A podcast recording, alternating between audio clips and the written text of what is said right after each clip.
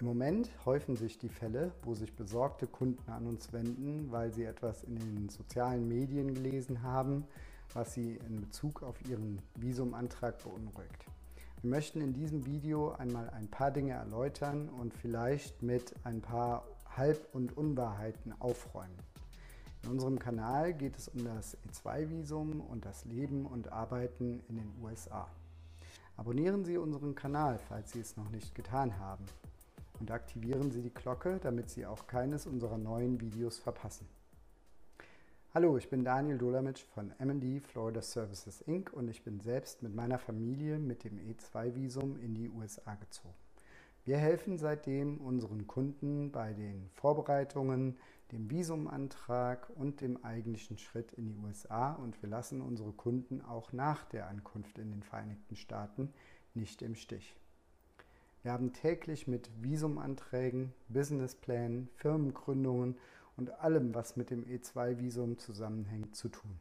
Zu den einzelnen Punkten. Da wird zum Beispiel von einer Organisation, die eher aus dem Bereich ähm, Green Card Lotterie bekannt ist, verbreitet, dass man derzeit nur ein Visum beantragen solle, wenn man sich für ein NI, ein National Interest Exception, qualifiziert, da man sonst eine Ablehnung und ESTA-Sperre riskiere. Das NI, also National Interest Exception, ist eine Ausnahmegenehmigung, die es erlaubt, trotz Travel Ban, wenn man gewisse Voraussetzungen erfüllt, in die USA zu reisen. Seit dem 2. März ist es recht schwierig geworden, ein solches NI zu erhalten. Die Kommentare unter solchen Einträgen wie dem eben erwähnten lesen sich dann oft so, soweit ich weiß oder ich lese das so oder ich habe gehört. Manchmal sind die Kommentare von Leuten, die tatsächlich selbst im Visumprozess stecken, manchmal auch von Leuten, die vor 15 oder mehr Jahren das letzte Mal ein Visum beantragt haben, weil sie mittlerweile vielleicht auch eine Green Card haben und ganz was anderes tagtäglich machen als Visum und manchmal sind es sogar Leute, die weder in den USA sind, noch derzeit oder in der Vergangenheit überhaupt irgendetwas jemals mit US-Visa zu tun hatten. Die aktuelle Situation ist wie folgt. Manche Konsulate, so zum Beispiel Frankfurt, sie vergeben Termine für die Interviews. Sie haben die Anforderung, dass man die Nie-Anforderungen erfüllen muss. Allerdings hatten auch mehrere unserer Kunden in den letzten Wochen Interviewtermine in Frankfurt und haben, da sie die Nie-Anforderungen, die ja seit dem 2. März erheblich verschärft wurden, nicht erfüllen konnten, ihren Visumantrag vorübergehend nach 221g des United States Immigration and Nationality Act, INA, abgelehnt bekommen. Das wichtige Wort ist aber hier vorübergehend. Man hat ein Jahr, um die Anforderungen, die fehlen, zu erfüllen. Das Konsulat versucht hiermit Bewerbern, die grundsätzlich das E2 bekommen sollen, keine komplette Ablehnung zu geben, wie es der Artikel in, dem, in der Gruppe ähm, Glauben macht, sondern wollen den Bewerbern Zeit geben bzw. Zeit gewinnen, bis die Reisebeschränkungen so weit gelockert werden, dass diese Bewerber ihre Visa erhalten können. Wenn man nun ein ESTA in der Zeit beantragt, in der dieser Visumantrag vorübergehend abgelehnt ist, so muss man dies im ESTA-Antrag wahrheitsgemäß beantworten. Es handelt sich aber bei dieser Ablehnung nicht per se um eine ESTA-Sperre oder dergleichen. Und was bringt das ESTA, wenn man sowieso nicht wegen der fehlenden Lockerung der Reisebeschränkungen reisen kann? Was man vielleicht noch sagen sollte zu dem vom Konsulat angewandten Paragraphen des INA. Für 221g Ablehnungen gibt es in der Regel einen von zwei Gründen. Der eine ist Washington-related, das bedeutet, dass irgendeine Freigabe oder Bearbeitung in einer Behörde in Washington erforderlich ist. Oder zweitens Post-related, also mit dem Konsulat oder der Botschaft zusammenhängt, die eventuell noch Zeit oder Dokumente oder Informationen brauchen, um den Antrag abschließend bearbeiten zu können. Ich denke, man kann sagen, dass es sich hier um eine Kombination handelt. Ja?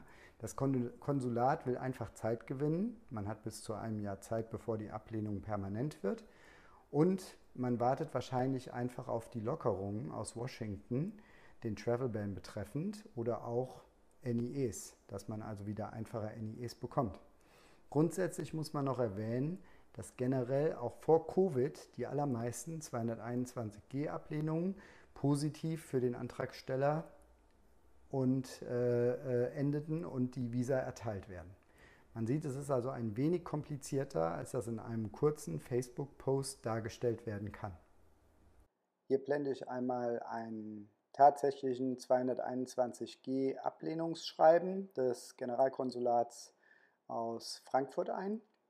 Äh, hier kann man sehen, dass schon im Text oben steht, dass die Konsularabteilung zurzeit nicht in der Lage ist, den Antrag abschließend zu bearbeiten, da weitere Unterlagen benötigt werden. Das heißt, der Antrag wird vorübergehend abgelehnt. Das heißt, man kann es auch positiver ausdrücken und sagen, das E2-Visum wurde dem Grunde nach schon mal genehmigt. Es fehlt in diesem Falle bei unseren Kunden aus den letzten Wochen lediglich die Möglichkeit, in die USA reisen zu können, sprich die Bedingungen für ein Nie zu erfüllen oder aber der Wegfall der Reisebeschränkungen bzw. des Travel Bans.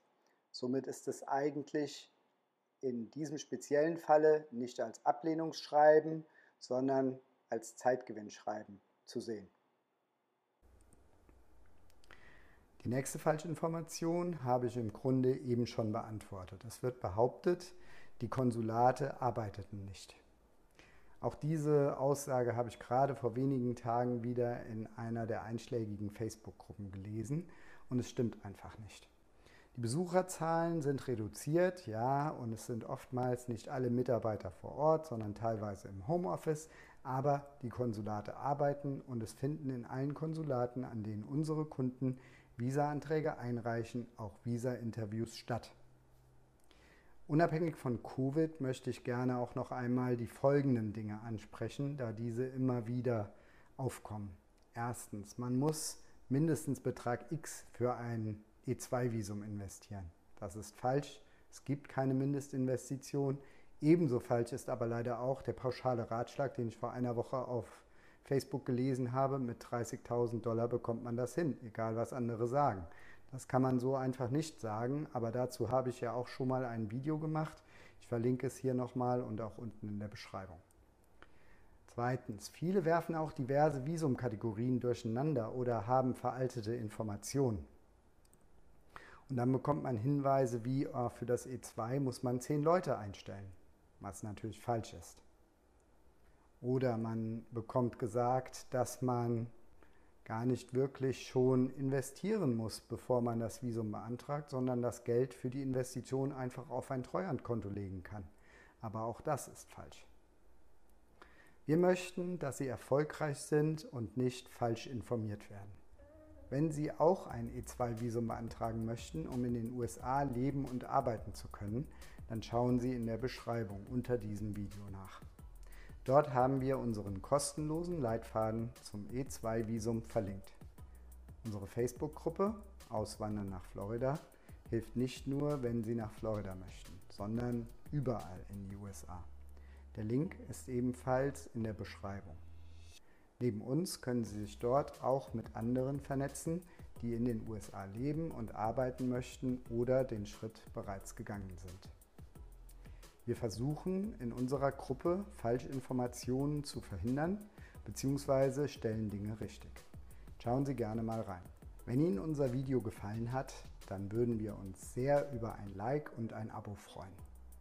In unserem Kanal finden Sie noch viele weitere Videos über E2-Visum und das Leben und Arbeiten in den USA. Schauen Sie sich auch die hier empfohlenen anderen Videos von uns an und kontaktieren Sie uns gerne, wenn Sie Fragen haben oder weitere Informationen brauchen. Über unsere Webseite können Sie auch einen Termin für eine Erstberatung buchen. Wir freuen uns, von Ihnen zu hören. Vielen Dank fürs Zuschauen und bis bald.